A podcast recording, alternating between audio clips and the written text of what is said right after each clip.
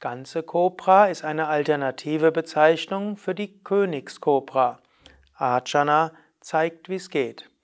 Ausgangsposition ist die Kobra-Grundstellung, also auf dem Bauch liegend, die Hände unter die Schultern und den Kopf gehoben und Brustkorb gehoben.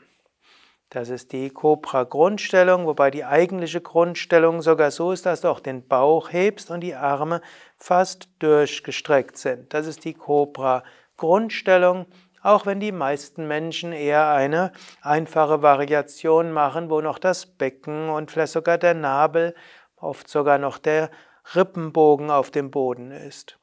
Aus dieser Cobra-Grundstellung heraus beugst du die Knie und gibst dann die Füße auf den Kopf. Das ist dann die ganze Kobra. Manche können dabei die Handflächen am Boden lassen, manche gehen dabei auch auf die Fingerspitzen.